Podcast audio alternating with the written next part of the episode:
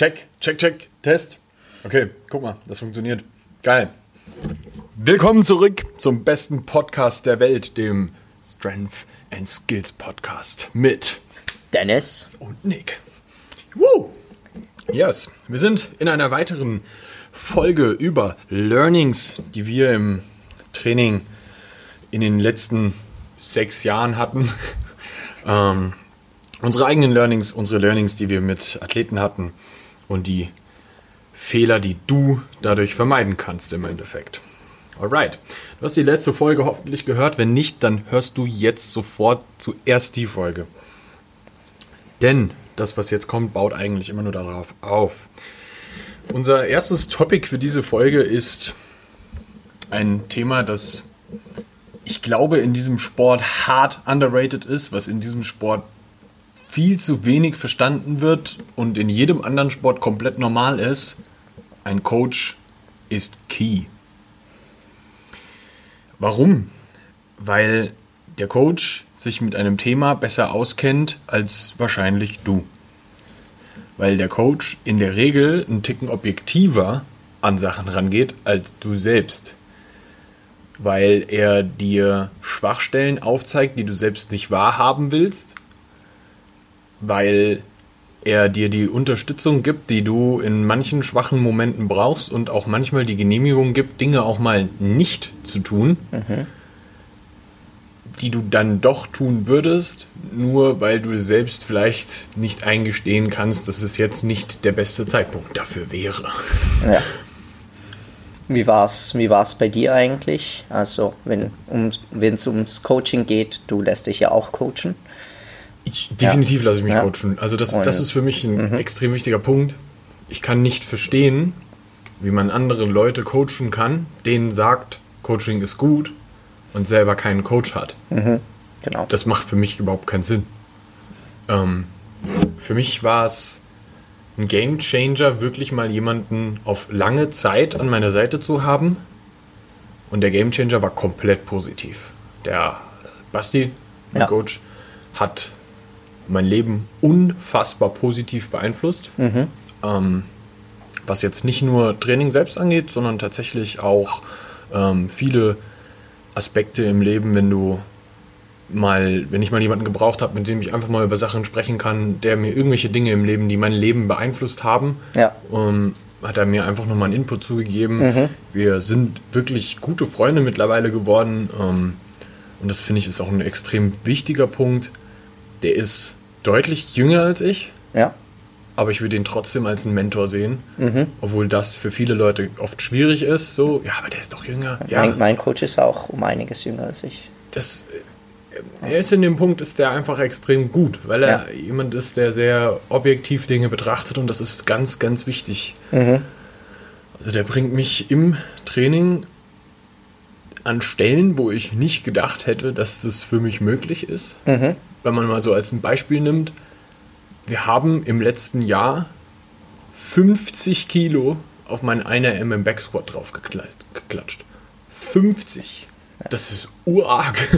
Hauptsächlich, du hast ja schon davor trainiert, einige. Ich, also, ich habe davor schon trainiert. Es ja. ist jetzt nicht so, dass das noch mhm. nie ja. so da gewesen wäre, aber das war ein Keypoint, dass er mich vor allem da zurückgehalten hat, wo ich ganz oft ich, ich war auch jemand, der oft gerne viel ausgemaxt mhm. hat. Ja. Ähm, der oft, zu oft die Intensitäten sehr hoch getrieben hat. Ja.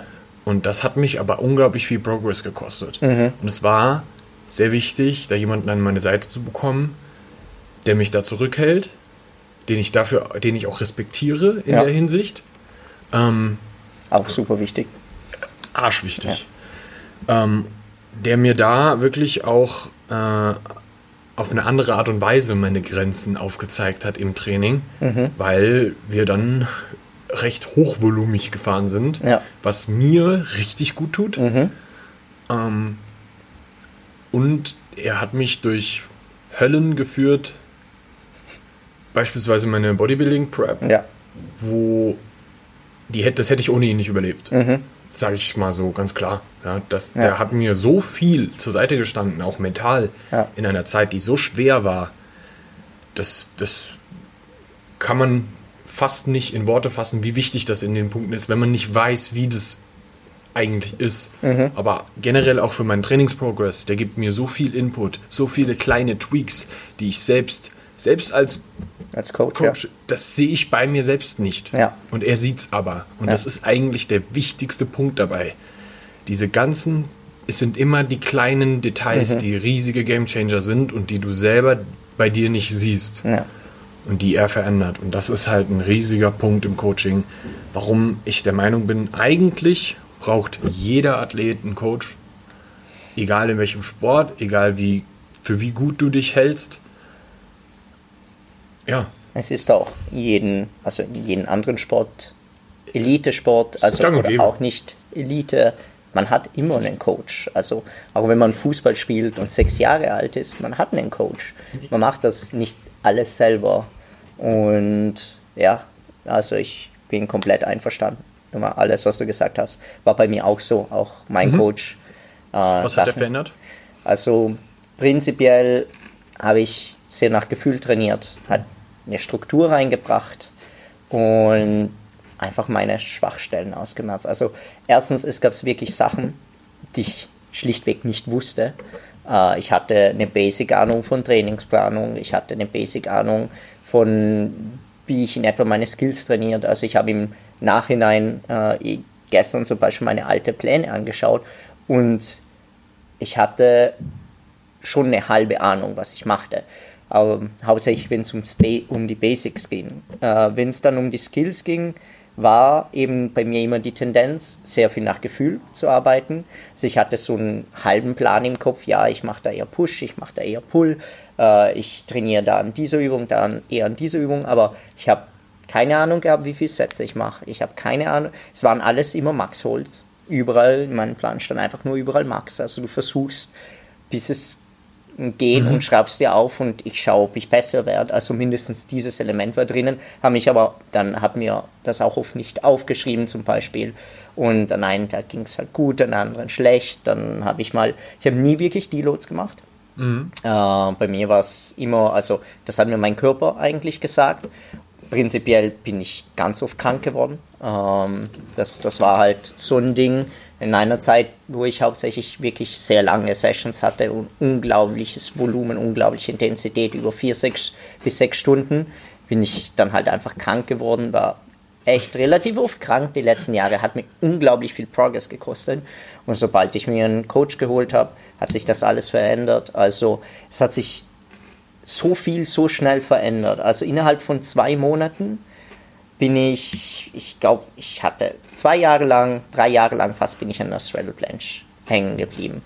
Ich wusste auch gar nicht, wie ich die richtig die Hüfte zum Beispiel aktivieren sollte. Und das ist mir erklärt worden und habe mich angefangen zu filmen, immer wieder das zu probieren. Und ich meinte, ja, ist, ich meinte, das wäre gut. Na? Und dann schicke ich es meinen Coach. Und er ist äh, ein relativ ernster und strenger Coach. Und er so, na, halt mehr, drück mehr, mach mehr das, mach weil, und bessert dich die ganze Zeit aus. Und du bringst dich halt einfach an einem Lit, äh, am Limit und bestimmten Sachen. Also jetzt sage ich nicht von äh, Anstrengung her, aber einfach, du steuerst Sachen an, die du früher nicht angesteuert hast mhm. und verstehst, wie du die ansteuern sollst. Ja. Und meine Planche innerhalb von zwei Monaten ist meine Straddle Planche, habe ich gelernt, wie man Straddle Planche hebt, wie man die Hüfte richtig aktiviert und ich habe es, äh, dann stand plötzlich Full Planche im Plan und ich habe es halten können. Also einfach so und es war nicht, es stand einfach im Plan, es war plötzlich Teil von meinem Training. Es war nicht wie früher, wo oh, heute probiere ich es mal und schaue, ob es geht. Und an dem einen Tag geht vielleicht ein kurzer Holt an den Nein. Es war plötzlich Teil meines Plans. Und davor war es dieses Riesen-Event und hier war es Nein. Am Mittwoch, zack, mache ich das. Und es geht. Und so geht es weiter. Es, es hat, mhm. also, und in allen Bewegungen. Äh, ich bin verletzungsfrei geblieben.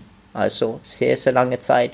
Ich habe die Tendenz dann hauptsächlich, wenn wenn die Season kommt, also wo ich wirklich fit bin. Und ich habe auch einfach gelernt, dass es, dass es Zeiten im Jahr gibt, wo du einfach nicht bestimmte Leistungen erbringen kannst und andere Zeiten im Jahr, also ein halbes Jahr arbeitest du eigentlich nur dran, ein halbes Jahr lang, um das andere halbe Jahr wirklich gut zu sein. Mhm. Und dieses eine halbe Jahr, da arbeitest du unglaublich hart, aber die Results sind, sind nicht die gleichen und du kannst dich auch nicht pushen wie in dem anderen halben Jahr, wo, wo das geht. Und ich bin immer auf 100% gelaufen und habe mich dann immer Mai, Juni, also diese Zeit, habe ich mich immer verletzt.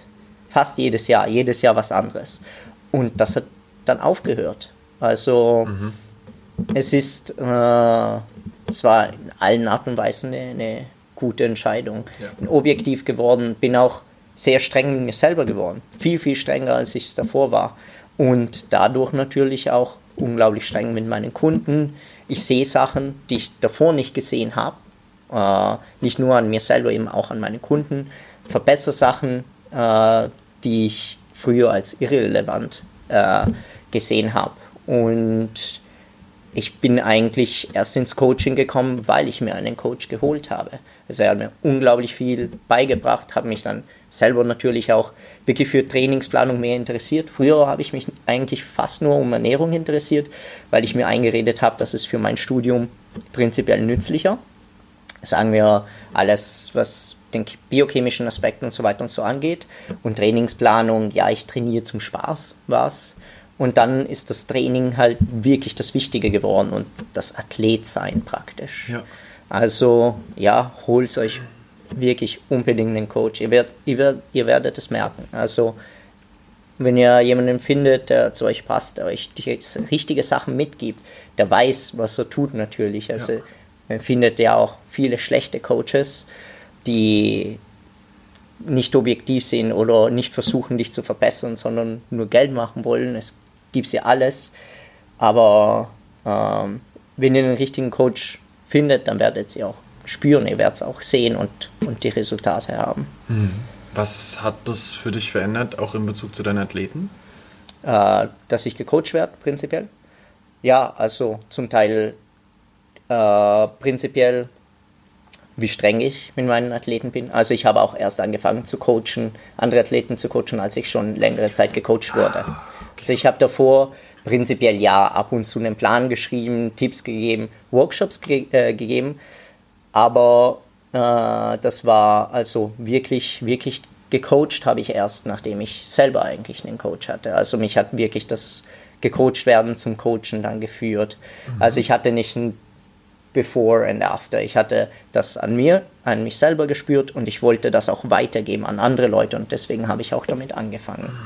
Mhm. Und ja, also ich weiß von den Workshops, wie ich sie davor gab und wie ich sie jetzt gebe, ist halt immenser Unterschied. Also früher war halt, war ich auch davon überzeugt eigentlich, ja, man, man probiert und, und irgendwann einmal geht es. Mhm. Und jetzt weiß ich einfach, wie viel mehr dahinter ist. Mhm. Ähm, ja.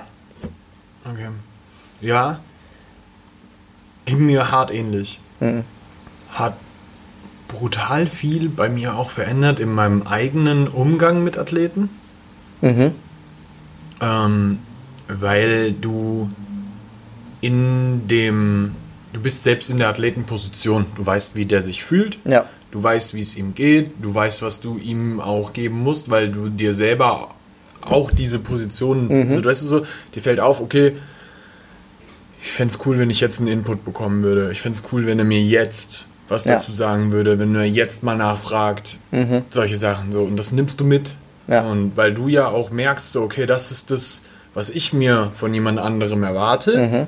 So, in dem Fall von meinem eigenen Coach. Und das Gleiche gibst du dann wiederum auch an deine Athleten wieder raus, weil du ja auch willst, dass es denen geil geht. Genau. So, und das fand ich war auch eines der schönsten Learnings, die ich daraus ziehen konnte für mich. Mhm. Ähm, ich da auch viel von ihm lernen durfte, auch viele Sachen, dass man nicht immer nur, okay, hier, das und das machst du jetzt so und so, sondern auch es oft, es kommt auch wieder auf den Athleten an, ja. aber viele Athleten, denen musst du das auch nochmal erklären, warum machst du das und das so und so. Ja. Ähm, wofür ist das da? Einige hinterfragen, hinterfragen gerne, andere machen nur. Ah, ja, genau. So, so zwei hast, Kategorien, ja. Du hast Soldaten, die das ja. nur so machen und andere, ja. die fragen mir nach, die sind vielleicht ein bisschen mehr interessierter. Ähm, und ja, es ist wichtig, dass du denen halt auch den Input gibst, obwohl alle immer dankbar sind, auch mehr Info zu bekommen. Ja. ja bei mir ist es halt auch vielleicht aus dem Punkt interessant geworden, dass es zwischen, also Leo, das ist mein Coach, und mir, es eigentlich zum Cross-Coaching geworden ist. Also mhm. ich coach zum Teil jetzt ihn und er mich. Mhm. Äh, einfach, weil ihm das fehlte. Also er hat sehr besondere Ziele, ähm, die, die man nicht viel findet. Also er macht äh, auch viel Endurance, trainiert unglaublich viel Beine und, äh, ja, äh, und fängt jetzt wieder mit Skills an, die er fast eineinhalb Jahre beiseite gelegt hat. Ich habe es gesehen, Full ja. Bench immer noch da. Ja, ja, immer noch da. Trotz Beine. Was? Trotz, das kann doch nicht sein. Niemals. ja, er macht sie noch beendet. Aber immerhin, äh, ja genau, also er hat richtig viele Ziele und war auch eben im Overtraining zum Beispiel äh, fast letztes Jahr fast ein Jahr lang und erholt sich immer noch davon und braucht, also er, er braucht jemanden, der ihn kontrolliert, weil er selber sich nicht coachen kann. Also er hat es versucht, er weiß unglaublich viel, er kann es gut auf andere Athleten, aber braucht jemanden, der ihn kontrolliert. Und er schreibt prinzipiell den Plan und ich korrigiere ihn aus, schaue, wie es weitergeht und, und richte es ihm, dass er eben eine objektive Sicht drauf hat. Ja. Und es funktioniert eigentlich ganz, ganz gut. Äh, zum Teil ist er halt sehr selbstständig, sagen wir, aber es ist immer gut, dass jemand trotzdem drauf schaut. Äh, bringt auch der Progress ist einfach dadurch besser. Und in Standings coachen wir Leute zusammen, einfach weil wir, äh, jeder von uns hat bestimmte Areas, in denen wir besser sind. Leo ist der unglaublich gute Programmierer mhm. und ich bin zum Beispiel gut im Programmieren, aber bestimmte Details da also the big picture sieht er zum Beispiel oft leichter als ich. Und ich bin besser in den Details, sagen mhm. wir vom Week to Week, von der Einstellung des Athleten und sehen, wie, wie die Fatigue sich bildet und so weiter und so fort. Und so spielen wir unsere, unsere, äh, unsere Stärken praktisch ja. aus. Ist bei uns auch so. Also ja. ich mache es hm. auch hauptsächlich das Programming bei uns, mhm. den Kontakt mit dem Athleten und das Zeug und ähm, Sinja macht extrem viel Technikarbeit. Ja, das mache ich auch zum Beispiel mit, mit, äh, mit den Athleten. Und zum Teil coache ich einige auch, äh, auch ganz alleine. Das ist, ist beides drinnen, dass einfach alles drinnen ist, immer das Beste und mhm. man das Beste zusammengibt, das Beste rausholen kann. Ja, also, was nimmt man mit? Lass dich verdammt nochmal coachen. das ist halt, du hast halt einfach nur positive Vorteile davon. 18 Minuten. 18 Minuten, Lass dich coachen. coachen. ähm, der nächste Punkt, den ich habe, ist tatsächlich äh, Learning Übungsreihenfolge. Ist tatsächlich was, was äh, ich aufgeschrieben habe, um es dir zu erklären. Ja. Weil ich das immer, das ist jetzt so ganz klassisch, es gibt dort eine Facebook-Gruppe, wo ich mir immer denke, hey Alex, hey. wir sind on air. Ja, Alex, sag mal Hallo. Ja, ja. das war wieder. Das war der bärtige Wikinger. Der bärtige, wir der sitzen, zweite bärtige Wikinger. Wir sitzen im Gym, sind live. Das Gym. Bitte. Das Gym und das war der Alex. Echt? Der hat übrigens auch einen Podcast. Das Babel-Programm. Ja, denkst du. Ziemlich geiler Podcast. Also sobald du dich äh, ein wenig für ähm, Kraft-3-Kampf interessierst. That's it. That's it. Hör das. Hör das. ähm, nee, ähm, es gibt dort eine Facebook-Gruppe, wo ich immer sehr viele Posts sehe und es fällt sehr oft auf, dass Übungsreihenfolge ernsthaft ein Problem ist. Also Übungsreihenfolge in einen Trainingsplan zu integrieren, scheint irgendwie was zu sein, was ganz vielen Leuten sehr, sehr schwer fällt. Und ja. mein Learning daraus ist auch, dass ich auch für mich selbst auch gelernt habe, dass du bestimmte Reihenfolgen einfach besser einhältst, die einfach mehr Sinn machen, mhm. aber auch die kannst du oft noch mal ein bisschen individualisieren. Ja. Ähm, aber grundlegend ist es für ganz viele Leute erstmal klarzustellen, Warm-up. Darüber haben wir auch schon eine Episode. Skill. Und wenn es Skills sind, wie beispielsweise, dass du zuerst am Muscle-Up arbeitest, und dann am Frontlever, dann machst du zuerst den Muscle up, weil da die explosive Bewegung sollte dann zuerst gemacht werden, ja. weil die wird dir sonst am Ende wiederum, wenn du zum Beispiel den Muscle Up nach dem Frontlever trainieren würdest, würde dir sehr viel Explosivität fehlen. Ja. Gleichzeitig hängt es auch zum Teil mit den Prioritäten auch zusammen. Also wenn, wenn Front Lever deine absolute Priorität ist, Muscle Up hast du schon halbwegs einen und der kostet dir nicht so viel Kraftaufwand, dann kann man es zum Beispiel auch danach stellen. Also Absolut. Variabilität ist da, aber genau, prinzipiell. Also grundsätzlich kann man oft, ja. oft, ja. wie auch sagen, ja. explosive ja. Bewegungen zuerst, ja. dann vielleicht die statische Bewegung und dann geh über in alles, was du zum Kraftaufbau benutzen willst, möchtest.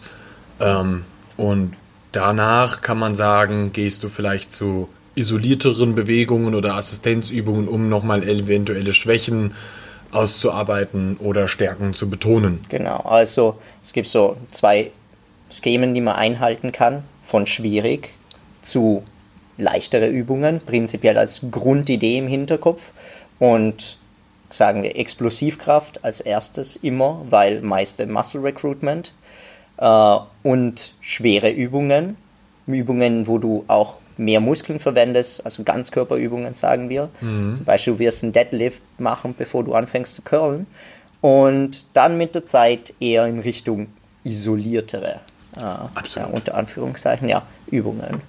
Also unglaublich wichtig und dann kann man das aufteilen, wie man will. Äh, wenn man, das ist auch eine, eine weitere Einteilung eigentlich, die, die man einführen kann. Im Calisthenics arbeitet man oft mit Push-Pull gemischt. Mhm. Und je nachdem, ob man jetzt im Push oder im Pull stärker ist, welche Übung man davor reingibt, unglaublich wichtig, auch individuell, extrem wichtig für einen Athleten. Wenn er sich im Pull einfach unglaublich schwer tut und im Push richtig gut ist und da richtig raushauen kann, dann würde ich ihm die Pull-Übung davor geben und Immer. danach die Push-Übung.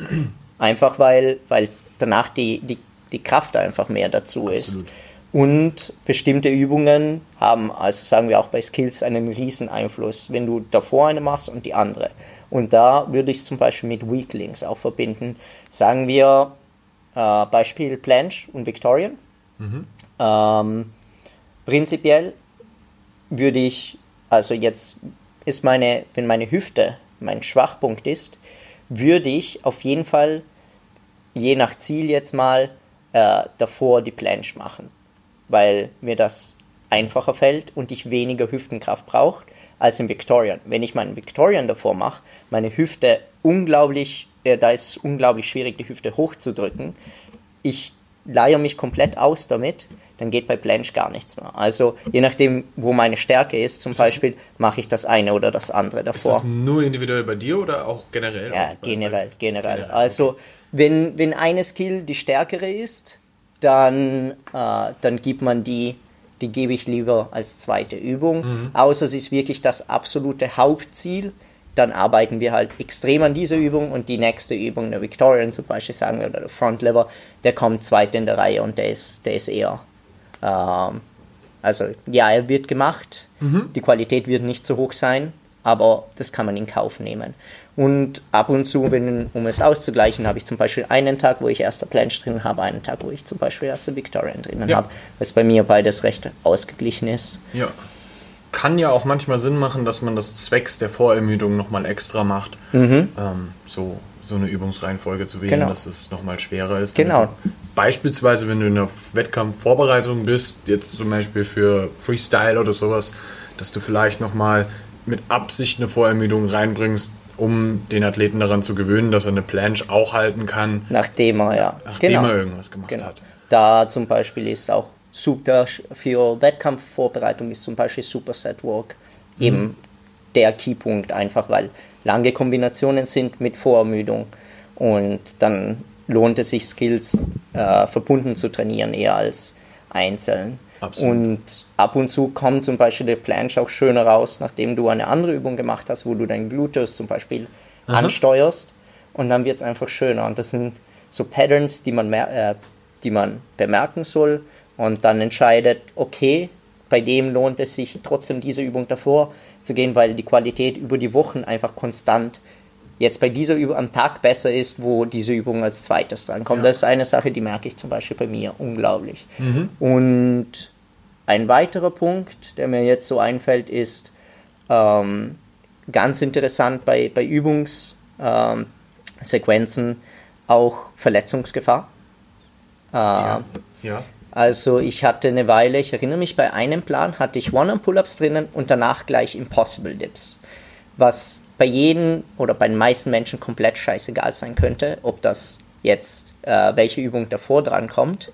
Bei mir war es so, dass der Stress ähm, am Brachialis von den One-Arm-Pull-Ups ich beim Impossible Dip wo der Brachialis eine wirklich kleine Rolle spielt, aber man geht runter und man muss unglaublich viel Unterarmkraft verwenden, um sich wieder hochzudrücken. Mhm. Dieses, das hat irgendwie meinen Muskel eingezwickt. Ich habe jedes Mal Schmerzen gespürt. Dann haben meine Coach gesagt, ja, das funktioniert für mich nicht. Dann habe ich, ich glaube, eine Übung, ich glaube, ich habe One-Arm-Pull-Up Planche, wo schön mein Brachialis dann wirklich schön aufgewärmt war und durchgestretcht durchs Planchen und danach erst den Impossible Dip gemacht. Da hat es funktioniert ganz komisch, aber auch kleine Details, die, die, die, zu, die sich bemerkbar machen. Also auch da quasi ein ja. Learning im Learning, ja. beobachte das ja. und wähle dann aus. Genau. Sehr smart. Mhm. Sehr, also sehr geil. Nicht nur, also die, die Grundregel sind die, man kann dieses, man schreibt sich das Schema auf, man folgt diesem Szene, äh, Schema, dann hat man einen schönen, schönen Plan, sagen mhm. wir, der Sinn ergibt. Und dann kann man, genau, Cardio zum Beispiel immer danach einbauen, wenn ihr Cardio machen wollt. Macht das nicht. Oder macht das einfach gar nicht. äh, sagen wir, ein Bodybuilder in der Prep, der geht nicht davor auf den Stepper äh, 20 Minuten und geht danach Sport machen. Das ergibt einfach das. gar keinen Sinn. Und ähm, das macht man danach. Genau wie Bauchmuskelübungen oder so. Also ja. sich davor den Chor zu zerstören und danach squatten zu gehen und dein Chor ist vorermüdet. Keine intelligente Idee. Ähm, was da beispielsweise bei der Übungsreihenfolge nochmal was ist, was ähm, ein cooles Learning bei mir war, war, was nicht nur für mich gut funktioniert, sondern tatsächlich bei relativ vielen Athleten gut funktioniert. Du hast oft im Calisthenics, dass Leute Probleme mit ihren Ellenbogen haben und da Schmerzen haben und tatsächlich hat es deutliche Auswirkungen bei ganz vielen Athleten, wenn du sie roundabout RPE 7 Mhm. Das ist so Rear 3. Ähm, Curls vor den Pull-Ups machen lässt. Mhm. Oder wahrscheinlich für Statics dann bei Pull genau. Statics. Ja, ich, ich curl auch. bevor ich planche. Jetzt. Ja, das ja. hilft mir extrem. mega Sinn. Ja. Also es ist, das ist so, so Übungsauswahls, Übungsreihenfolge-Ding. Du musst halt hart aufpassen, dass du es nicht vorermüdest. Ja. Das ist ganz wichtig ähm, und dass du da viel auf, auf Muskelgefühl gehst. Aber dann kannst du da wirklich extrem viel bei rausholen. Ja, kommen wir zum dritten und letzten Punkt für heute, damit die Folge nicht arg, also nicht zu arg lang wird. Ein Thema, das ich wundervoll finde und du hassen wirst.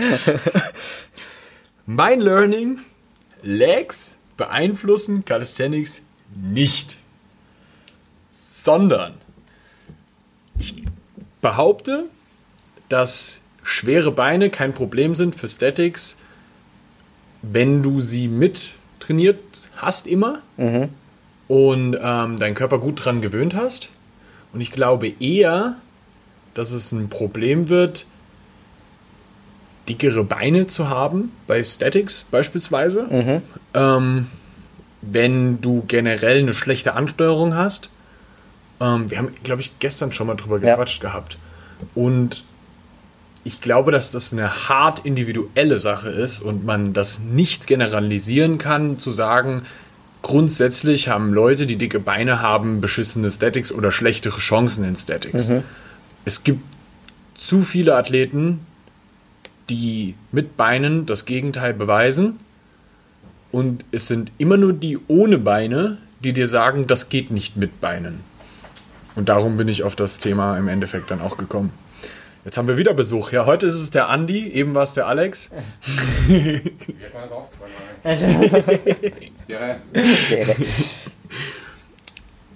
ja, was würdest du zu genau dem Thema sagen? Ähm, also ich würde mal sagen, prinzipiell ist es so, ich glaube, dass wenn du Beine von Anfang an mittrainierst, ähm, auf jeden Fall das keinen so großen Einfluss darauf haben wird. Mhm. Ich glaube, das wird einfach generell nicht besonders viel gemacht. Deswegen fehlt einfach die Evidenz dazu. Ähm, oder viele machen eine Weile Skills, äh, fangen danach Beine, äh, fangen an dann Beine richtig viel zu trainieren und dann wird es natürlich schwieriger. Ich glaube, das ist alles kein Problem, bis du nicht, sagen wir von einer Variation der Übung, sagen wir, du bist gerade im Full und da musst du zum Straddle zurückschalten, weil deine Beine so schwer werden. Ich glaube, das musst du so konstant, konstant machen, dass du diese Variation beibehalten kannst, weiter trainieren kannst. Natürlich äh, das jetzt äh, mal, mal anschaust, wie, wie viel Fatigue du akkumulierst, weil es wird also von der Ansteuerung her auf jeden Fall am Anfang anstrengender sein, mhm. einfach mehr, mehr da ist. Und glaube, dass bei vielen Bewegungen ist, bei vielen Bewegungen Beine trainieren an und für sich unglaublich nützlich ist. Mhm. Ähm, ich, also man sieht das immer wieder in der Calisthenics-Welt und ob du es glaubst oder nicht, ich lasse meine Athleten äh, mindestens es. etwas für Beine machen, immer. Ähm, einfach hauptsächlich denen, denen die Ansteuerung fehlt. Also man sieht bei vielen Leuten, sie sind oben halt stark, aber die machen den Frontlever und die Beine, die hängen irgendwie grauenhaft darunter. Mhm. Und dann denkst du dir so, ja, spann an halt, spann den Gluteus an und so. Und die wissen gar nicht, wie das geht. Und das ist so, das ist so, das ist das wichtigste Element, um den Skill die richtige Optik zu geben, dass du schwerelos bist, dass du die Kraft hast, um da zu bleiben. Ja. Und äh, also ein mindestens ein Mindest an Beintraining ist unglaublich wichtig. Äh, das auf jeden Fall. Danach dicke Beine. Äh, ich glaube, dass einige Skills auf jeden Fall gehen. Alles, was vertikal ist, zum Beispiel äh, Iron Cross zum Beispiel, Muscle Up, äh, alles gar kein Problem. Front Lever geht, glaube ich, auch noch ganz gut, einfach weil es durchs Becken ein großer, großer Teil ist. Mhm. Ich glaube, bei Übungen wie Planche, eben da ist es unglaublich individuell. Äh, Planche ist eh auch eine Übung, die ein Full Planche kann nicht jeder erreichen. Äh, ich bin davon überzeugt. Es ist eine unglaublich komplexe Übung und der Körperbau muss stimmen. Und wenn jemand auch dicke Beine hat, aber trotzdem einen richtigen Körperbau hat, äh, die richtige Hebel im Oberkörper, kann er einen Fullblend schalten. Es gibt ja. Leute, die machen das. Und ich glaube, Calves werden da das größere Problem, aber Calves sind zu wachsen ist eher ein Problem an und für sich. Also es ist nicht das Einfachste. Ich habe das Gegenteil bewiesen.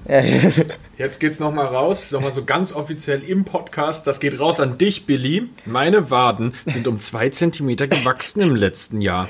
Mhm. Und du standst daneben, als es gemessen wurde. Hier ist nochmal der Stich in dein Herz. Ja. Nick kann also wegen diesen zwei Zentimetern für immer und ewig die Planche vergessen. Äh, also Beine trainieren hat keinen so großen Einfluss, aber Waden trainieren, ja, na, keine Chance. Hm, bin ich bei dir? Ich würde sogar sagen, dass ähm, zum Beispiel Lennart, ja. Lennart Schmischke, ähm, ist ein sehr, sehr gutes Beispiel, um zu sehen, dass Statics auch sehr gut gehen, auch wenn du Beine hast. Ja. Der hat gute Hebel, das muss man dazu sagen. Ähm, er hat einen wunderschönen Frontlever. Super stark, super stabil, mega Form. Hält einen Iron Cross ja. ähm, und hat echt fette Haxen. Ja. Und äh, wir werden jetzt sehen, er ist jetzt am Planche dran. Ja. Er ist von mir zu Dennis gegangen, um den Planche ja. zu lernen. Das war wichtig, weil der Dennis der größere Experte dafür ist. Ähm, und dementsprechend äh, werden wir jetzt live unseren Feldversuch mitverfolgen können. Und ich behaupte, der Lennart wird das lernen. Lennart, ich hoffe, du hörst das. Du lernst das. Du wirst das können. Ich bin auch überzeugt davon. Also man hat am Anfang zum Beispiel gesehen, als er angefangen hat, er hat unglaublich viel Oberkörperkraft und dass er beim Planche einfach ihn von unten hochheben, einfach weil, weil sein Gluteus so groß ist, es einfach schwierig für ihn war. Aber jetzt, wo er langsam in die Position reinkommt, man, man gewöhnt sich dran. Also es ist einfach viel ne? Ansteuerung. Ja, genau. Ich auch. Also wir werden sehen und ich glaube, wir werden mit der Zeit immer mehr auch Kali-Athleten sehen, die, die wirklich Beine haben. Dann, wenn wir über Skills reden wie den Victorian, den Maltese und so weiter und so fort, da braucht man echt jahrelanges Conditioning. Es ist möglich, also in der Gymnastik wird sie auch bewiesen, die haben alle fette Haxen. Also schaut euch die, die Malteses dort an, die, die machen Routinen, die dauern 45 Sekunden, die sind dreimal im Maltese drinnen, machen. Okay, Victorian sieht man an Ringen fast nie, aber die machen das. Und sicher, die haben 14 bis 18 Jahre Conditioning drauf und sind da mitgewachsen, aber es ist möglich. Die haben ja auch verstanden, dass man das nicht innerhalb von einem Jahr unbedingt alles lernen sollte. Ja, genau. Ah, das haben wir ja in der ersten Episode. Ah, na, in meiner Episode habe ich das besprochen, prinzipiell. Wir, wir könnten nochmal einen Rant nur darüber. N nur darüber, ja. okay, ich würde sagen, das sind unsere drei Topics for today. Sind bei knapp 35 Minuten. Ähm, dann können wir beim nächsten Mal nochmal über mehr Topics sprechen. Geil. Ähm, ja, was deine Aufgabe ist als Hörer jetzt, du solltest diesen Podcast äh, sharen mit allen Menschen, die du kennst, die in irgendeiner Art und Weise an äh, Kraft und Geilheit und stark werden irgendwie interessiert sind. Ähm, share das Ding, like das, gib uns geile Bewertungen und dann gibt es noch die nächste Version, die wichtigste.